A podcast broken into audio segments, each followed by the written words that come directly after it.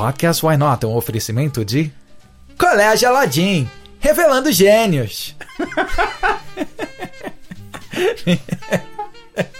Mentira. Mentira. É um oferecimento de absolutamente ninguém. A gente ainda não tem patrocinador. Então, se você aí que está ouvindo é, e está interessado em associar sua marca a esse conteúdo tão maravilhoso, sofisticado, com gente descontraída e inteligente como o Luca e eu, é só mandar um e-mail para podcastwhynot.gmail.com e se você quiser seguir a gente, começar a interagir com a gente, dar os seus pitacos, corrigir onde a gente errou, que sabe, né? A gente também comete nossas, nossas orelhadas aqui no, no, no podcast. Você pode nos achar no Instagram. O nosso handle é podcastwine. Muito bom, muito bem. Tudo bem, Luca? Tudo ótimo, Luiz. E você? Como é que você tá? Eu tô bem, eu tava com saudade de, de gravar. Fazia tempo, né? Fazia tempo, muitas andanças por aí, muitas viagens, muito trabalho. Eu sei que você também anda soterrado em planilhas, apresentações, reuniões, stakeholders, stakeholders insatisfeitos, né? É, mas a vida é isso, né? A vida é isso. É. A vida é isso. Quando a gente não tá bebendo vinho e dando risada, a gente também tem que ganhar o nosso dinheirinho, né? Não é verdade? Como disse um grande amigo meu, a vida é um sanduíche de merda que todo dia você vai lá dar uma bela numa mordida. Que beleza, que beleza, que beleza. Então, bom, vamos lá. Hoje a gente vai falar de um país é, que desperta emoções muito fortes no brasileiro, né? Emoções de, às vezes, admiração, às vezes inveja, às vezes ódio. É, e tem sempre aquela rivalidade, né, que a gente gosta de celebrar. Estamos falando, claro, de quem?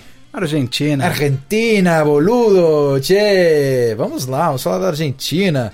E por que é legal falar da Argentina? Porque a Argentina, dada a proximidade, é, é um país bastante conveniente para quem está no Brasil comprar um vinhozinho de alta qualidade, né? Então e é um, é um país que tem uma cultura de vinho mais avançada também, né? Você tem na Argentina você tem restaurantes fenomenais, você tem vinhos fenomenais, você tem uma cultura pro vinho bem bem assim avançada por bem lá. Bem avançada. A gente não a gente não fez isso na lição de casa, mas me interessaria muito saber ou comparar o per capita consumo per capita de vinho da Argentina versus do Brasil, né? Deve ser uma uma diferença abissal. Deve ser bem grande a diferença, porque eles produzem muito, né? Produzem então, bastante, é verdade, é verdade. Estamos falando de Argentina, um dos maiores produtores do mundo que, de acordo com diferentes fontes, está entre o quinto e o sexto lugar, né, Lucas? Sim, é, depende do ano, né? Acho que tem países. Isso daí flutua um pouco, na verdade, ali no topo, mas acho que entre quinto e sexto tá, tá justo. Tá justo, tá justo. Acima do Chile, né? Acima do Chile. É, desde que seja Desde que seja mais do Chile, eles vão estar tá felizes. Exato, que a gente, a, gente, a, a, gente acha que a gente tem rivalidade com a Argentina, talvez a gente tenha, mas eles. A, a encrenca deles é com o Chile. Com o mundo.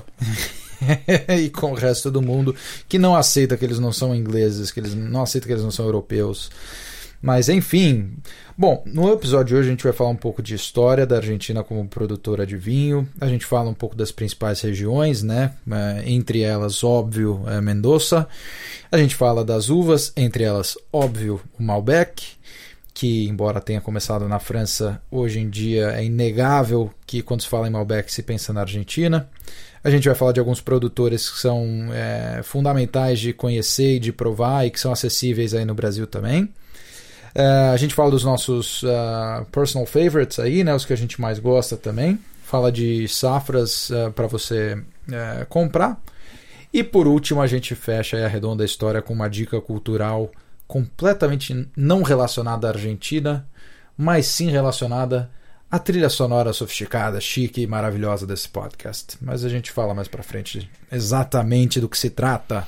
Então vamos começar com História da Argentina como produtora de vinho. Bom, a Argentina tem, tem uma história de vinho que começou cerca de 450 anos atrás, por onde eu, por onde eu pude ver. Na época da colonização mesmo, né? Não é um não é uma coisa. O vinho não é uma coisa imbuída na, na cultura argentina, veio com a colonização, né? Não dos nativos. Os jesuítas precisavam de vinho para para missa, né? É, no, e, no caso. E os espanhóis precisavam de vinho para ficar felizes. Exatamente. E, então, você pensa assim na época da colonização, né? Parecida com a mesma época do Brasil, assim, de, em termos de colonização. E hoje tem 116 varietais lá, no, lá na, na Argentina. Argentina. Então, assim, foi bem aceito, o clima favoreceu, a atitude e tudo, que a gente vai voltar e falar um pouquinho depois.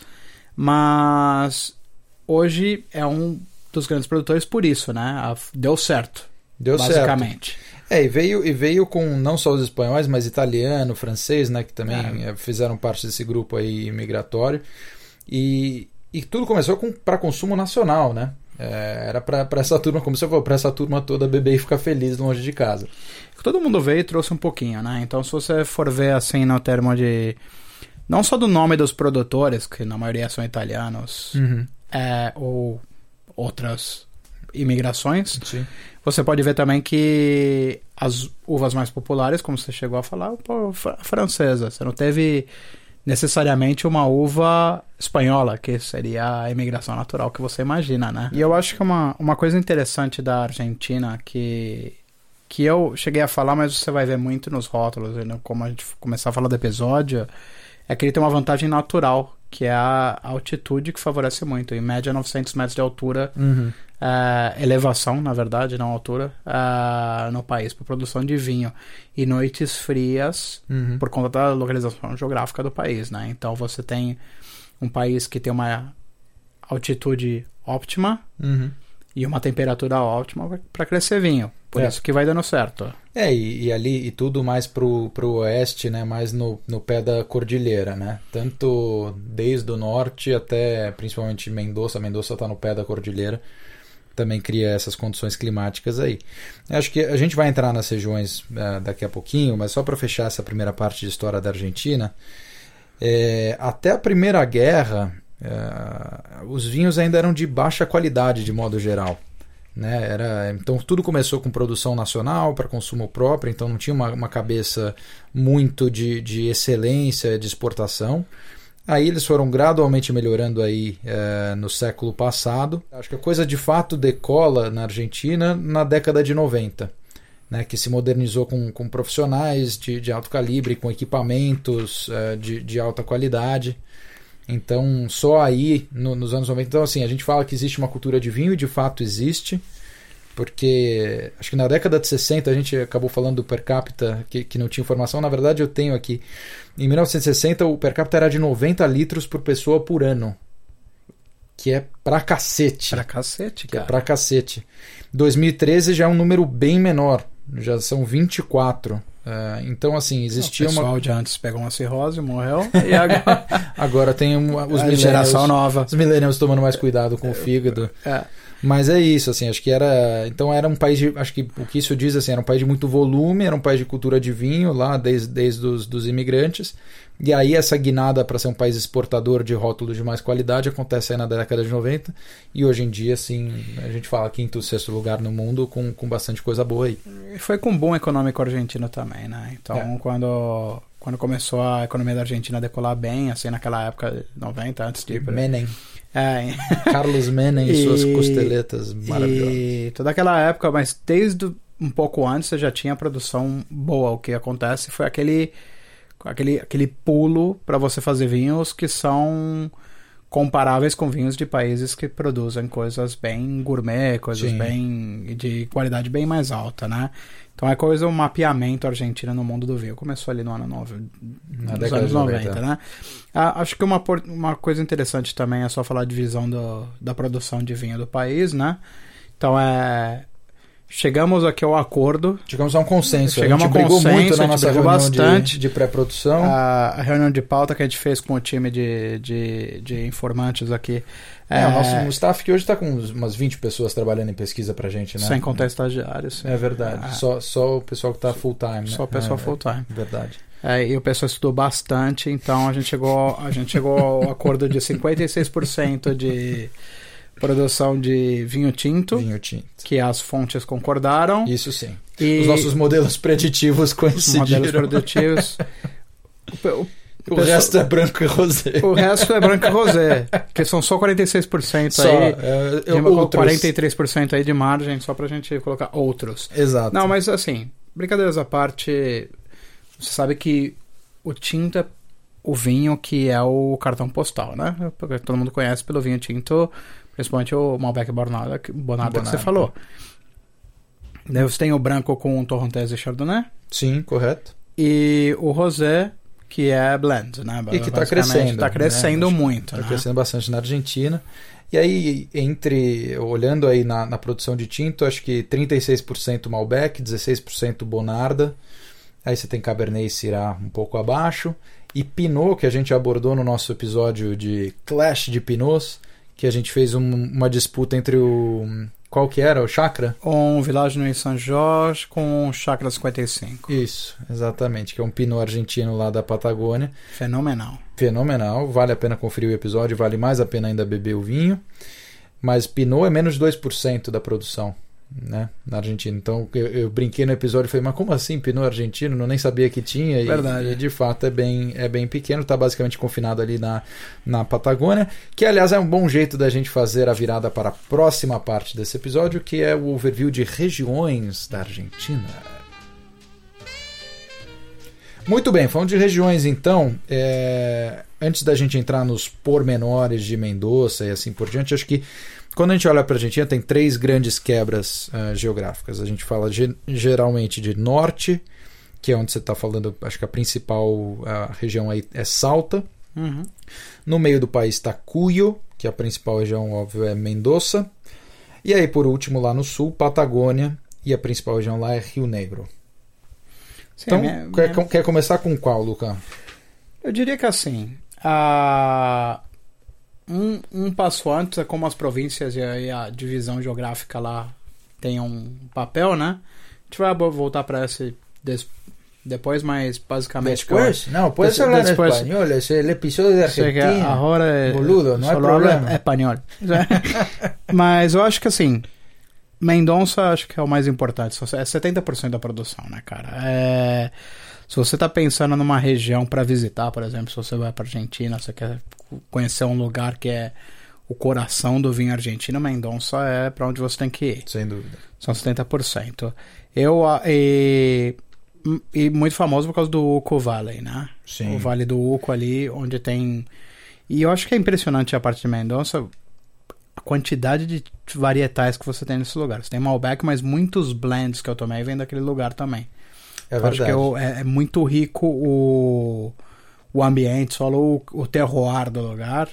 Tem tudo, tem Cabernet, tem, tem Pinot, tem Merlot, tem Syrah, tem Sauvignon Blanc, tem Chardonnay, tem, tem um pouco de tudo. Tem Torrontés, tem Bonarda, enfim, dá tudo lá na, na região de Mendoza. É meio que um, é meio que um, um mundo em si só, assim, né? Você tem na Europa você tem uvas que crescem em lugares diferentes, na França especificamente, né? Sim. Lugares bons que nós Lá você tem um microclima que tudo funciona ali, aparentemente. Sabe um negócio que eu, que eu Mendoza é um negócio interessante que é você olha no mapa é, mundi de produção de vinho e aí você fala, porra, tá bem no sul, né? né? Tipo, e você olha a latitude e você compara com o Brasil, por exemplo, você fala, pô, mas por que, que o Brasil não, não se produz mais vinho, né? Os uhum. caras estão lá embaixo também. E aí a altitude viabiliza a latitude na, em Mendoza, né? Uhum. Porque é quase que assim, todos os. To, todas as variáveis climáticas são compensadas uh, pela altitude, que era acho que um ponto que você queria trazer também na. Mas eu acho que é, é... A altitude vai aparecer bastante nesse episódio, mas eu acho que é entre 600 e 1600 metros que eles têm ali quase no Chile, né? Indo pro Chile ali, pra, pra aquele lado. No pé das cordilheiras, e... da, da cordilheira. Então, quando você tem mais altitude, você favorece muito no amadurecimento da uva, quantidade de luz que você vai ter, e também você favorece na acidez. Então, se você pega um vinho que você quer um vinho balanceado, a altitude vai ter um fator fundamental ali. Então, você está indo para você tá indo para o sul, onde teoricamente o clima vai ser mais inóspito para a produção mas você tem mais a sol, mais fatores que ajudam mais na produção desse vinho por causa da altitude. Então, não é, tem, tem, como de falar, não tem como falar de vinho argentino sem falar de altitude. E tem outra coisa é, falando de Mendoza que é interessante, que assim, é primeiro, a gente estava discutindo antes também, né, que quando a gente lê de vinho bom, a gente lê de solo pobre, né? Uhum. E ali, a região de Mendoza é um deserto semiárido. E aí o que que eles, uh, acho que quem, quem já foi para Mendoza já viu, porque isso é bem visível aí nas, nas, nas uhum. ruas ali, é, foi criado no século XIX um sistema de irrigação que canaliza a neve derretida do, dos Andes Uh, e aí, enfim, é esse sistema que eles usam. Então, é um deserto, que é um solo pobre, que ok, é, favorece aí, é, a produção de vinho, mas eles também balanceiam isso com, com irrigação feita com, com esse sistema, que é interessante. Acho que em cada vala, tem valas com isso em cada rua da cidade que dá para você ver. É uma região que também tem muito sol, então são 300 dias de sol por ano ali em Mendoza, mas eles é, isso é complementado uh, pela, pelas noites frias que é o que também dá acidez e dá cor aí para o vinho. Então você joga a altitude que você mencionou, né? Você está falando ali do Vale do Uco de 1.500, 1.600 metros. Com noite fria, com solo pobre, você começa a ter é, elementos aí que já são comuns aí no checklist de uma boa regi região de produção de vinho. Exato. E também a altitude também tem um, um role secundário que é da filtragem Hum. Seja, a drenagem da água, né? Por, por, conta da altitude lá, você tem um, a drenagem funciona melhor, uhum. de uma certa maneira. E também até a parte do amadurecimento da uva, demora um pouquinho mais ali, como você está falando assim, se faz muito calor e muito sol, a, a uva amadurece muito rápido, né? sobe o pH e o vinho fica ruim. Uhum. Se você está ali e você tem uma noite fria para contrabalancear um dia de sol e tal, você vai o amadurecimento em como, bem, bem, bem passado, assim, uhum. né? em num ritmo bom. Uhum. E desculpa, gente, o Luca não é brasileiro ainda. Eu falo, eu falo meio português. É, é, é, é o português é intermediário no meu CV. É, o Dani Alves do. Eu sou o Roberto Carlos falando português. E o, o mas a parte interessante é que quando nós falarmos mais para frente um pouco mais sobre ó, os anos estrela e uhum. as produções, você vai ver que, assim, por conta desse clima e por tudo que a gente está descrevendo, tá mais fácil de acertar do que errar ali. Uhum, uhum. Dificilmente você vai ver um ano e falar assim, nossa, deu, deu merda ali. Não, não saiu bem e tal. Exato, é, é, bastante consistente. Acho que falando mais um pouquinho de Mendoza, dado que é a principal região e muita gente visita, vale falar um pouquinho de sub-regiões ali. A gente já falou do Vale do Uco, que está no oeste ali.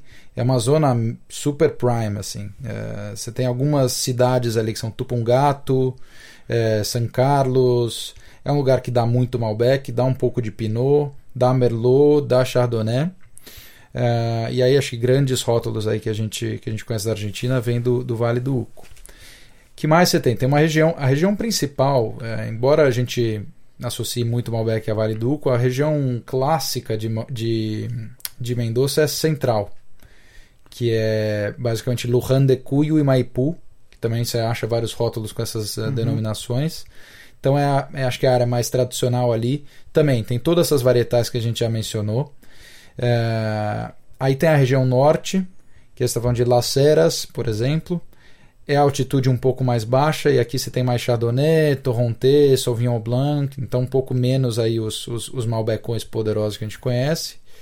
No leste, é, La Paz, Santa Rosa, San Martín, é, também é, é, é, mais baixa em altitude. E aqui você tem algumas coisas interessantes. Você tem Giove San Giovese nessa região, você tem Tempranillo.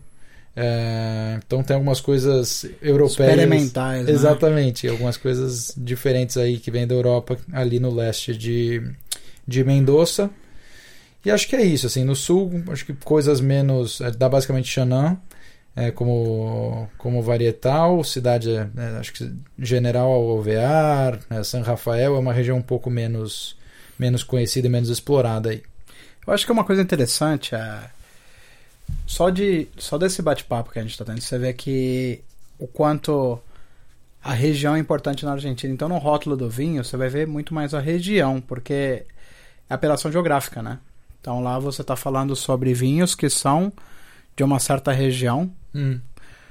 guardadas as proporções como Borgonha. Então você está falando assim, olha, é dessa região, então você meio que imagina que vai ser bom para tal tipo de vinho. Mas o que, que você está chamando de região? E exatamente meu ponto. É, você tem você tem uma divisão lá que você começa por província, departamento, distrito, até chegar no single vineyard, tá? Né?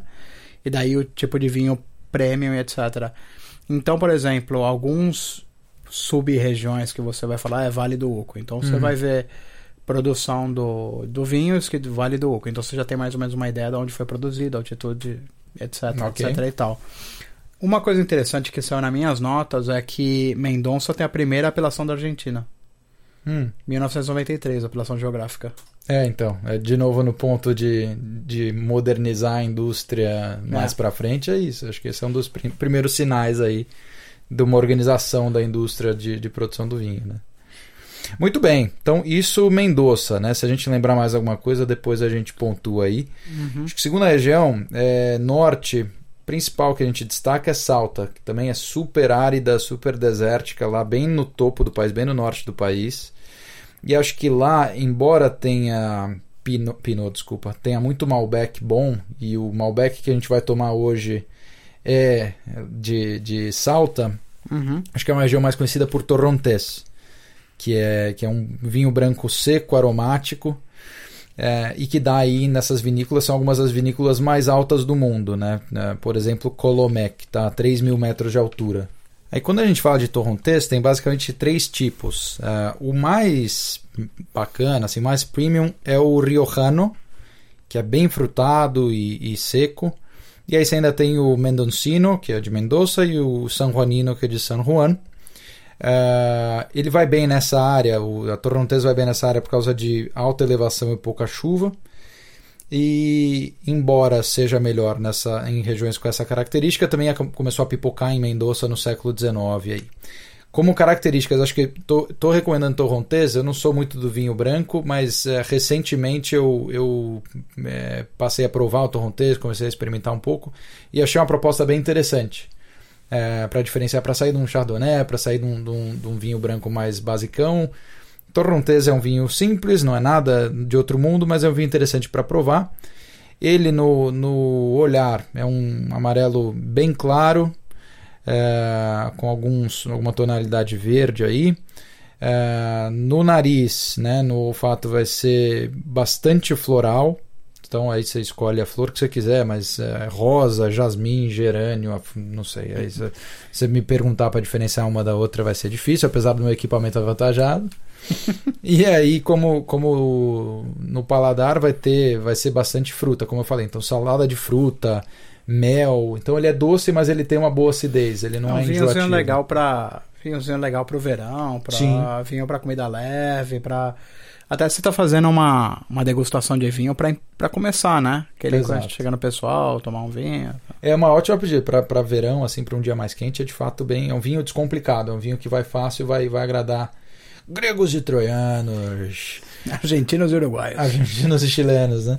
E, bom, é isso bem, bem por alto aí de Salta. É, Salta a gente, enfim, vai tomar mais tarde, vai provar aqui um, um Malbec de Salta, que, que é excelente, mas acho que a gente destacou aí Torrontés como, como uma varietal interessante aí para a região. Aí descendo para San Juan, San Juan é a segunda maior, import- é, maior região em termos de, de quantidade é, de produção de vinho na Argentina. Ela é mais quente que Mendoza e é menos refinada. É, mas está começando, acho que não é uma referência para Malbec, mas está começando a se destacar por Syrah. É, e enfim, acho que por último, Patagônia, que a gente já falou no episódio, como, como eu mencionei antes, o Clash de Pinos, quando a gente trouxe o Chakra aí. É, então, Patagônia, acho que vale ter em mente Neuquén, Rio Negro, é, como principais regiões, e acho que La Pampa também, como sub-regiões da Patagônia. E La aí, Pampa. onde você vai achar bons pinos argentinos. É, eu acho que assim. Isso dá um pouco da. Do que a Argentina novinha, né, cara? É, é tá um país que tá. Tá na moda. Todos os críticos estão indo pra lá agora toda hora. Tem muita produção boa. E eu acho que você fugir um pouco dos rótulos normais que a gente conhece, buscar um pouco pelas regiões específicas, é um. Putz, cara, é uma aventura Sim. só. Sim. Então você. Tem muita, muita coisa bacana. Não, Uhum. vale muito a pena ir. Vale muito a pena ir, tá pertinho.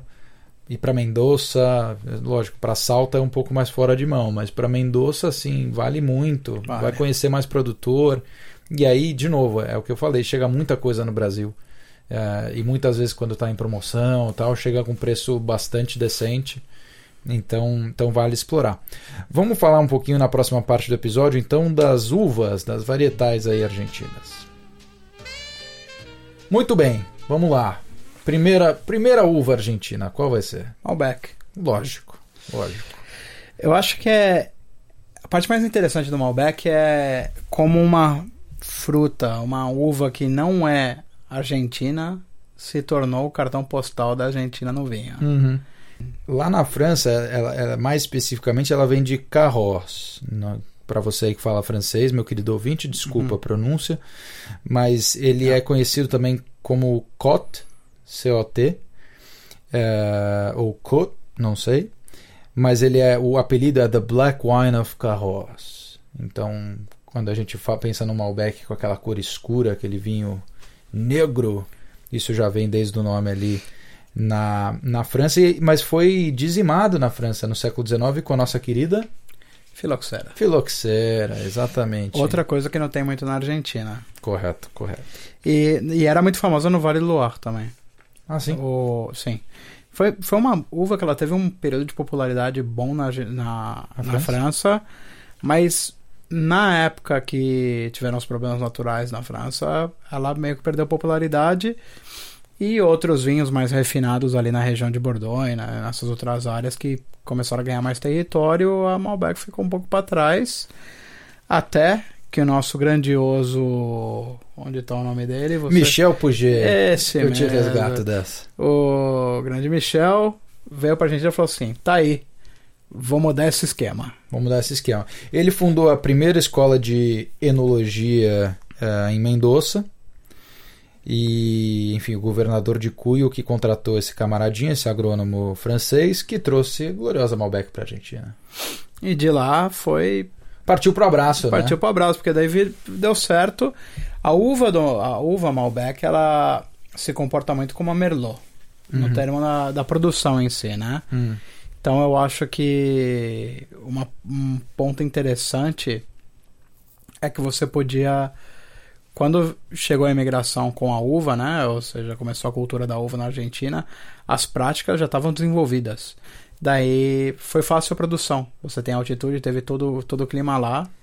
Deu é, certo. É uma, é uma uva que gosta de amplitude térmica, uhum. que é o que a gente falou, né? Durante o dia, sol para burro e, e, noites frias. E gosta de alta elevação, que também a gente falou, né? Vale do Uco ali com 1.600 metros de altura. E quando a gente fala de Salta, que também tem bons Malbecs, chega até 3 mil é, metros de altura. E gosta de solo pobre também. Gosta de solo pobre, gosta de solo pobre. Que mais? Falando. Bom, acho que só um, um, um, número interessante. A gente já jogou um monte de percentual hoje. Hoje a gente está abrindo a porteira para. Hoje está com a caixa de ferramenta aberta. Exatamente. Mas depois, quem quiser mandar as correções aí, as, as erratas aí no nosso e-mail, vai, vai ter um prato cheio. 86% do Malbec vem de Mendoza. Ou seja, 70%, 70 da produção de vinho da Argentina vem de Mendonça. Uhum. E 87% da produção de Malbec da Argentina vem de Mendonça também. A gente já deu todos os percentuais, então se você está aí sem muito o que fazer, você pode fazer um cross-check de todos os percentuais e ver se, se, a conta fecha. Aí fala pra gente que eu, como consultor, vou ficar muito feliz de saber se deu certo ou não. Mas chega de falar de números, vamos falar um pouquinho de como é Malbec é, como perfil de, de, de vinho. Né? Acho que como a gente já falou, um vinho bastante escuro, né? Um, é um roxo, é um deep purple, para quem gosta de rock das antigas. É, cereja preta, cereja escura, é, fruta preta, é, baita de um tanino é, forte. Ele é muito tânico. Bastante tânico. Ele é um vinho bem tânico, seco. Ele é um vinho que ele tem a, essa parte da fruta dele, eu acho que é muito interessante, porque quando a gente fala de vinho muito frutado, você imagina uma coisa mais indo pro doce. Quando na verdade é mais. No, no Malbec é mais o balanço do vinho mesmo, né? Com o tânico, com, com, aquele, com aquele sabor de fruta sem ser doce. Como, como seria um morango, que não é uma fruta muito doce, né? Uhum. né? Então, óbvio, o morango não está no blend de, de sabores desse, desse vinho particular, mas eu digo assim na característica. É, ele, é... ele o, o tanino dá uma dá um, deixa um, um, perfil muito redondo, né? Deixa muito sedoso né? é. na boca. Ele é muito agradável nesse sentido, dá uma sensação.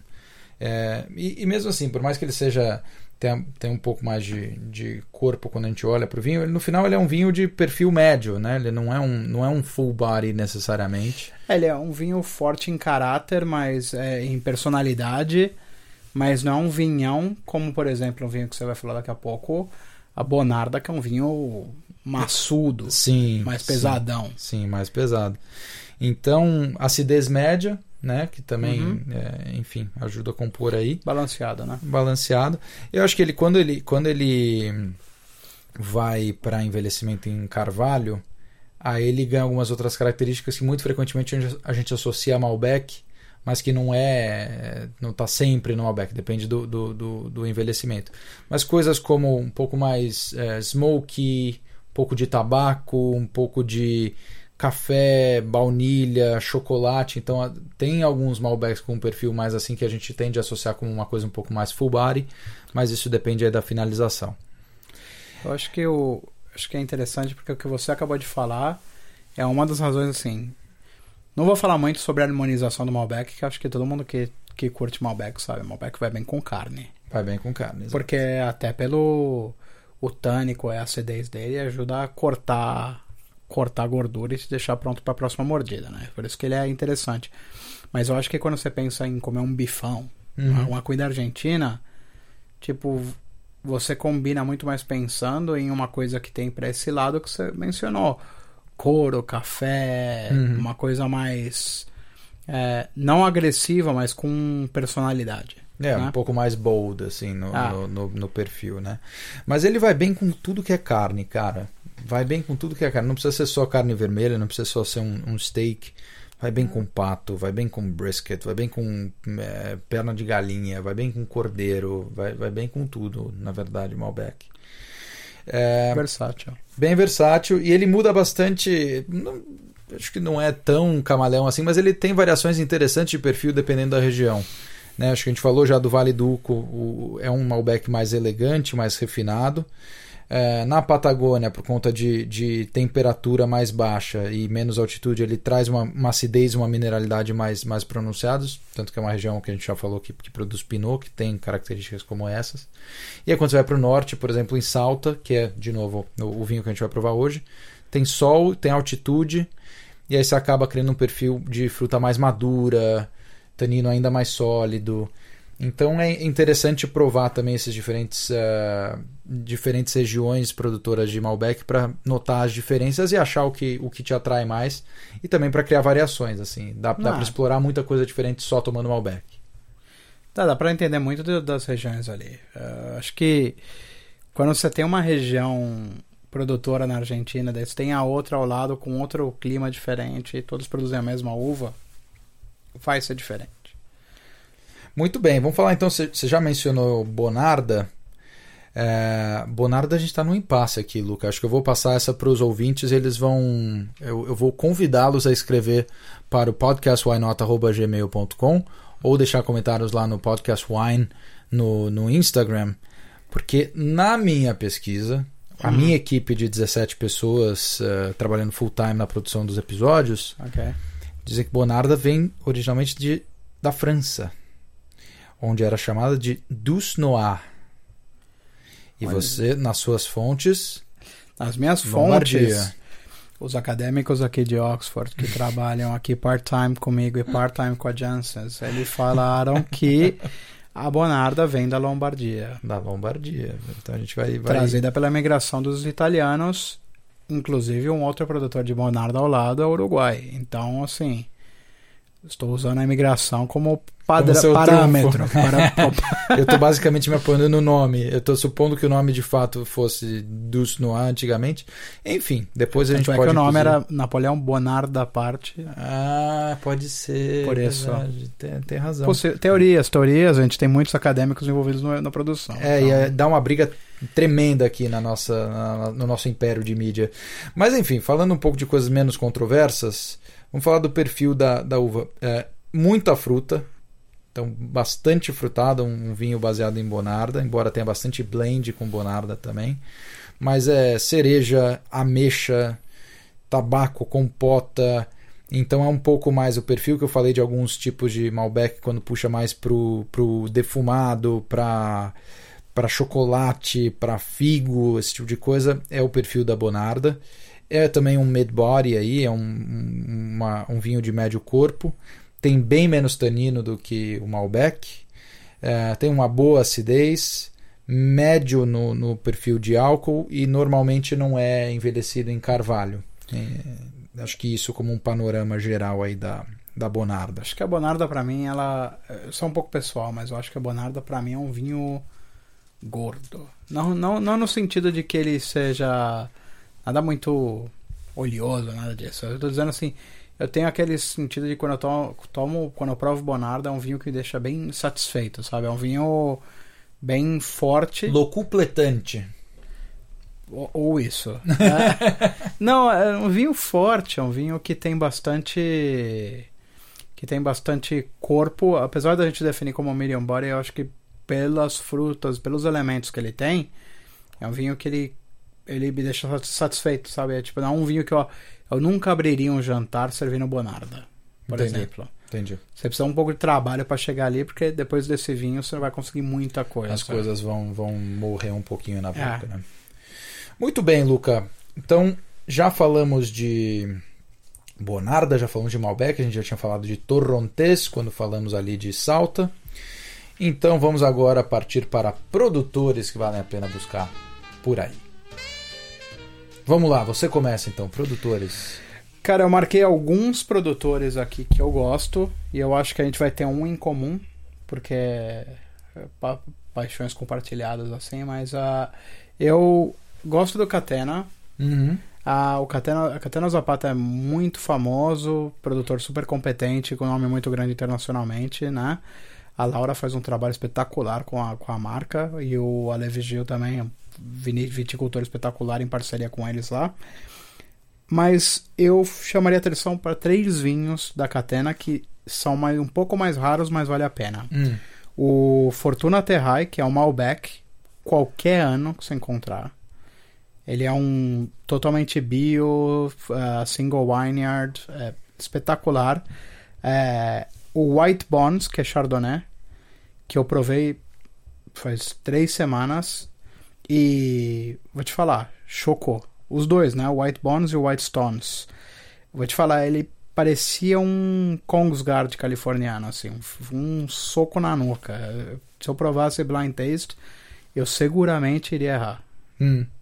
Diria, Interessante. diria que seria um Califórnia. Sem, sem medo de errar. Maravilha. É... Bom, da minha parte aqui, vamos fazer um meu um esquema ping-pong aqui. Você falou do Ok. Catena Zapata, que aliás está lá no, no Vale do Uco e a propriedade é, é linda, vale muito a Uhum. pena visitar. Tem o nosso querido Achaval Ferrer, né, que são amigos italianos e argentinos que, que tocam aí ó, essa, essa vinícola fundada em 1998. É, é Malbec também single vineyard e, e vale a pena ir atrás. Você, sua vez. Eu gosto muito do Zucardi. Ele- Eles produzem vários tipos de vinhos diferentes. Ah, são muito famosos também, outro produtor grande que você vai achar fácil, fácil no Brasil. Só que o Zucardi, ele. ah, na produção eles tiveram alguns single vineyards também. Eu gosto bastante do conceito de uma, uma produção de um terroir só, é single vineyard, etc. E eles têm um em particular que me chama muita atenção, que é o Finca Piedra Infinita Tá? que tem uma arte conceitual bacana e tal. Eles fizeram três, tem outros dois rótulos de outras fincas, mas um vinho que que impacta bem e muito reconhecido também. É um vinho que não teve nenhuma mídia e quando você olha assim gente famosa que tomou o vinho, o Gutierrez meteu 97 no Parker pros caras. Nossa. Então você olha e fala, pô, mas um vinho que ninguém nunca ouviu falar. É. E por ignorância minha, nunca tinha ouvido falar, ou por falta de produção, produção pequena, tem no aeroporto de. Onde eu tava? No aeroporto de São Paulo, Hum. indo pro Rio, eu passei, tinha uma, uma, uma partezinha da né? Mistral, ou não era nem no Duty Free, era Ah, uma não, Mistralzinha, uma Mistral. ou. Entre, ou em Guarulhos ou, em- ou no Rio ali tem uma. Onde tem uma Mistral no aeroporto, ali vai ter uma. Entendi. Outro produtor que vale destacar, que é um mais tradicional, é La, Rura- La Rural. Difícil falar assim, né? Uhum. La Rural, acho mais fácil. Que é super tradicional, de 1885. É uma das mais antigas lá de Mendoza, é a mais visitada. e é de onde sai o glorioso Rutini. Ah, o Routine. O Rutini que é fácil de achar também. É, que mais? Acho que aí falando de personal favorites, assim, tem, tem dois que eu trouxe, acho que um, um deles a gente coincide, Luca. Mas assim, uma que é o vinho que a gente vai provar hoje, que é a Yacochuya, que é lá a Bodega de San Pedro de Yacochuya, que fica lá em Salta, é, num lugar chamado Cafayate. É, os blends deles são 90% Malbec, 10% Cabernet. Eu já estou falando com mais detalhe porque é o vinho que a gente vai provar depois. Uhum. A gente vai provar especificamente o San Pedro de Yacuchuya, ano 2015. E eles são. O, o viticultor lá é o Michel Roland, do Pomerol. E, enfim, ele trabalha com Arnaldo Echart. Fazem vinhos excelentes. É, mais, mais encorpados, densos, com boa acidez. Uh, eles são feitos a 2.035 metros de altura em vinhas velhas uh, e depois são envelhecidos aí em 15 meses em carvalho francês novo. Ah, Ah, agora sim, né? Agora não, entendi. não, sim, é porque faz uma diferença, né? O carvalho vai gastando, vai, vai, vai mudando o sabor que ele deixa no vinho também. né? Exatamente, exatamente. É, E qual que é o outro? O outro é o Terro, meu querido. Tá na tua lista também o Terro? Tá, os dois, né? Zarra e Terro. Então pode falar, manda você. Cara, é, os dois eu ainda tô com o Wineyards ali na Vinhedos Toco ali no na, na parte do um pouco mais alta ali, né? E- Não, não, não são os dois que são do Toco, não. Toco é o Zarra. O Terro vem de Tomal. São duas, duas single vineyards. A pro Zarra é Toco e para pro Terro é Tomal. Olha lá. Quando você bebe de muito aprender, né? assim, você fica muito louco, você é Tomal. Faz tempo que eu não tomo o Terro, na verdade. O eu tomei a minha última garrafa não faz tanto tempo, mas vinhaço, né? Puta É, vinho. Inclusive ele é tão leve, o Malbec, que ele é, ele é engarrafado numa garrafa que, de Pinot Noir. Sim, é verdade. Ele, e ele é leve, é um, é um, é um Malbec que você vai tomar a garrafa inteira, comendo uma carne. Maravilhoso. E, tranquilo, espetacular e custo-benefício, é um vinhaço. É um puta vinhaço. vinho. Você me falou desses caras, eu não tinha tomado. Eu, eu fui jantar por acidente na Dom Julio, Uhum. lá em Palermo. Que é uma puta churrascaria. Puta churrascaria. Se tiver em Buenos Aires, vai no Dom Julio, que é espetacular. E aí pedi, não me lembro qual corte, pedi uma garrafa, primeiro garrafa de terro. Eu tava num hotel, não sei se eu te contei a história. que era tipo, peguei X, precisava, tinha uma reunião lá e peguei qualquer hotel. E aí eu tô no hotel, eu fui andar um quarteirão para ver o que tinha de opções para jantar, e aí na esquina tá esse Dom Julio que algum argentino já tinha me falado. Eu lembrei, olhei, falei, tá com a cara boa, vamos lá. Sentei, e aí, bom, pedi o terro que você tinha me, me indicado. Cara, mas assim, foi um espetáculo. Foi um espetáculo. Eu apanhei da carne e eu apanhei do vinho, assim, porque foi a combinação sozinho de comer aquela carne e tomar uma garrafa de terro, assim, eu tava suando frio no final do jantar, mas valeu cada, cada mordida, cada gole. Faria tudo outra vez. Faria tudo. Não, fiz tudo outra vez, porque como eu descobri que era vizinho do lugar, no dia seguinte eu fui lá de novo Então outra garrafa. e tomei outra garrafa, mas do Zarra. Os dois. Não, são eu dois. dobradinha. Não, são dois vinhaços e que você não escuta muito, né? Não, eu nunca tinha ouvido falar. É, eu cheguei nesse vinho por uma recomendação. Eu tava num, num bar que é ali, mas pro final das dicas culturais eu vou, eu vou, eu vou descrever. E. Mas ch- chama Aldos, vai. É O Aldos ali em, em Buenos Aires. Também embaixo tem o Bebop Club, que, faz, que é clube de jazz e tal. E eu tava trabalhando por lá também. E eu fui na Aldos porque vendia vinho. E é um restaurante bacana também. Só que o, o ponto é o vinho. E eu fui atrás de outro vinho, chamado Uhum. Cruz de Piedra, que não tá nos meus favoritos, mas é um vinhaço também. E a mulher falou: Olha, eu te recomendo esse, porque eu sempre pe- peço pro local, falo assim, fala Sim. alguma coisa daqui, que eu não vou Uhum. que eu não vou achar no Duty Free. Mullet. Aí o Você tava em cara. Buenos Aires? o mullet uma camiseta do São Lourenço. Aí eu, eu falei, bom, beleza, dela me recomenda o Zarra. E desde então, se eu Que legal. encontro, eu peço. Que legal. O, o, o Terro 2013, Lucão, foi 95 pontos Robert Parker.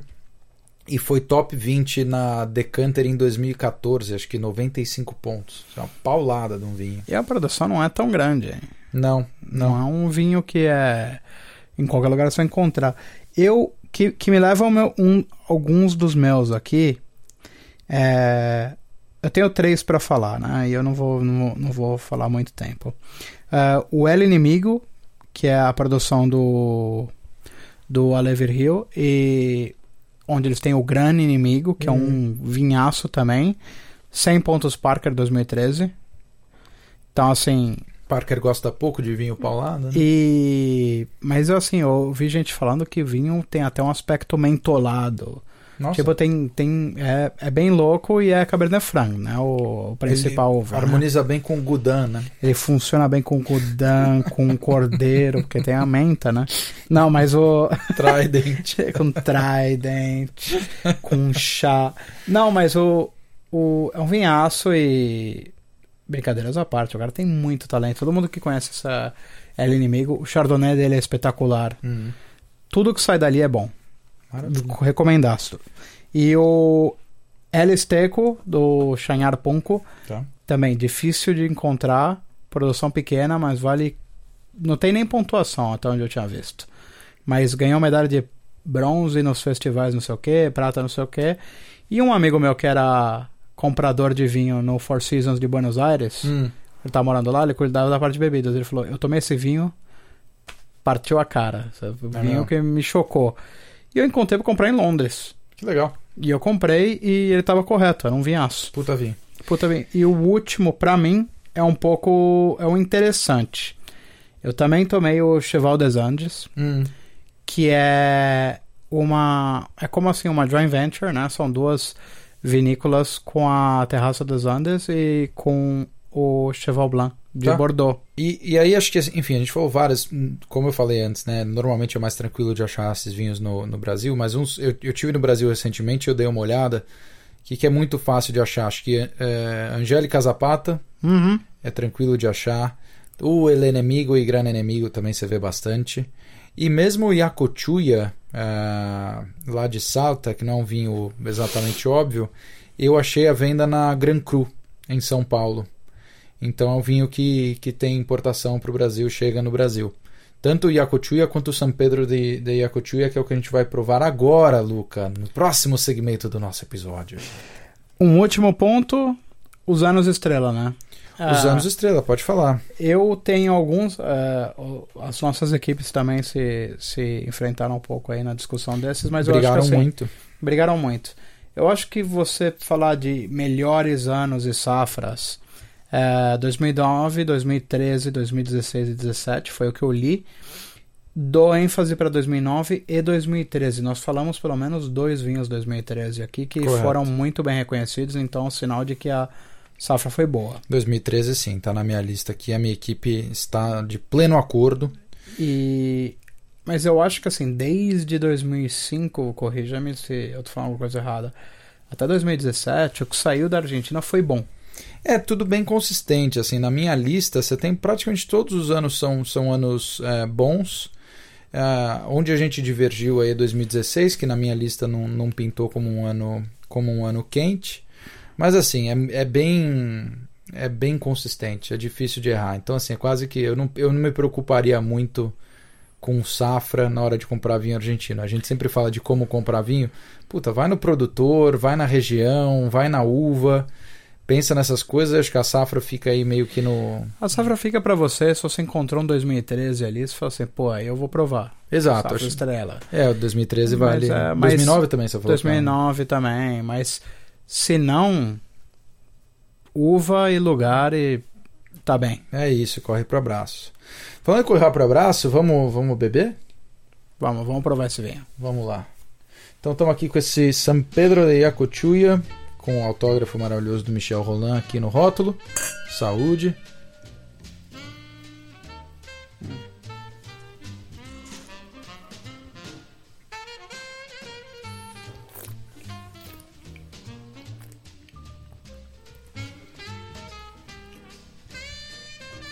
Bem diferente do, do meu Malbec médio.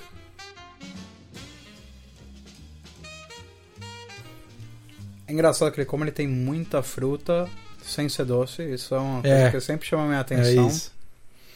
E ele tem tabaco, pimenta. Ele tem pimenta. também. Pimenta, tabaco. Bem escuro, né? Sim. no, no olhar aqui, mas assim, super aveludado também, já dá pra ver no, na taça e depois na hora de, de provar também, os taninos estão aqui. Hum, excelente vinho. Também sinto um cheiro aqui de. Hum, bom, hein? um cheiro de chimarrão, provoleta. Que beleza. Que que beleza. Cheiro de inflação também, um não? cheiro de inflação. Pé de Kirchner. Deixa eu ver aqui. É isso aí. Mas ele ele ele tá aberto já faz tempo, né? Uhum. A gente abriu antes de começar, logo quando você chegou aqui, e ele ainda tá precisando dar uma respirada. Esse é um vinho para decantar aí umas duas horinhas antes, tranquilamente. Assim, eu acho que via de regra, se o vinho não é tão velho, uma horinha eu acho que vai bem, vai fazer bem pro vinho. Sim. Óbvio depende da uva e tal, mas vinho forte assim Uhum. não vai te fazer mal. Você vai fazer o teu churrasco, acendeu a churrasqueira, abre o vinho Abre e deixa vinho. ali. É isso. Aí você põe a linguiça lá, começa a parar, só que a hora, a hora que você for lembrar do vinho daqui a uma horinha, já vai estar começando a sair os primeiros petisquinhos ali, você tá bem. Maravilha. Vamos fechar essa bagaça, meu Vamos caro? fechar essa bagaça. Dica cultural. Dica cultural. Vamos lá. Acho que você que já ouviu aí outros episódios do nosso querido podcast já está acostumado com a nossa charmosa trilha sonora, né? O nosso nosso jazz, como dizem os cariocas. Nosso. O nosso jazz. E aí a dica cultural de hoje é relacionada a isso. A gente coloca jazz porque tanto eu e Luca gostamos bastante, somos fãs aí. E aí a minha dica de hoje é um livro muito, muito bonito que eu li, acho que ano passado, de um escritor chamado Jeff Dyer. E o nome do livro é But Beautiful, é, que é uma das baladas mais bonitas aí do, do, do repertório de jazz. É, esse livro ele é muito interessante. Ele pega alguns grandes personagens da história de- do, do jazz. Ele pega Duke Ellington, ele pega Monk, ele pega Ben Webster. E ele pega ou uma imagem famosa desse artista, ou uma passagem, uma anedota famosa da vida desse, desse artista. E ele faz o que eh, eles chamaram, com base nesse livro, de cri- eh, crítica imaginativa. Ou é, não ficção criativa. Porque o que, ele faz? Ele pega esses, esses pontos de partida que são reais, e aí, com base no que ele sente, no que ele conhece daquele artista do ponto de vista de música, ele começa a improvisar e começa a criar ou esticar aquela história de uma maneira super lírica, super bonita. Então ele pega um, um fato real e aí embellish, ele cria em cima.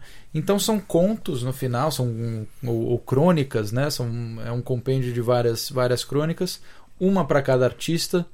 E, e são lindas e são de partir o coração, porque todos esses artistas tiveram vidas super sofridas por abuso de bebida, de droga, racismo. Então, assim, é um livro maravilhoso. Tá, assim, no meu top 10 de coisas que eu já li, se eu, se eu não, não estiver exagerando demais. Mas, assim, vale muito a pena. Então, na, na linha do jazz que a gente coloca aqui no, no, nosso, no nosso podcast, eu recomendo fortemente esse livro, But Beautiful, escrito pelo Jeff Dyer. Qual a sua dica jazzística, Luca? Que eu sei que você tem uma aí na manga. Não, cara, eu só acho que assim, é. Quando a gente põe essa trilha sonora, é porque a gente realmente gosta também de jazz. E muito mais do que só um piano bar, uma coisa assim que você escuta normalmente. Eu acho que vimos muitos documentários sobre Nina Simone, sobre Ella Fitzgerald ultimamente, mas eu recomendaria muito ir atrás sobre da Billie Holiday também, que é a minha, minha artista favorita. Billie Holiday que morreu com 44 anos em Nova York. Teve um caso de um julgamento contra ela, só os, os Estados Unidos contra Billie Holiday que foi macabro, Hum. ou seja, dela se assumir culpada para poder ir no hospital de tão mal que ela tava passando, do tratamento que ela teve. Então, assim, foi uma, uma história bem sofrida, mas quando você ouve ela cantando, não é a sua voz tradicional melódica e tal, uma voz um pouco rouca, diferente. Então eu sempre recomendo, eu recomendaria escu- escutar Stormy Weather da Billie Holiday. Pegar um dia de chuva aí que você vai tomar um vinho, Boa, põe Stormy Weather boa. relaxa. Maravilha. Beleza, meu caro. Como sempre, um prazer. Grande prazer. Muito obrigado. Vamos terminar essa garrafa aqui de, de Malbec. E por último, não esqueçam de seguir o Instagram, Podcast Wine, ou busca mesmo Why Not, você vai ver o nosso logo por ali. Uh, mandem e-mails. Uh, no... Sugestões, críticas. Sugestões, críticas, o que vocês quiserem. E é isso. Um forte abraço, boa noite. Forte abraço a todos, boa noite, até a próxima.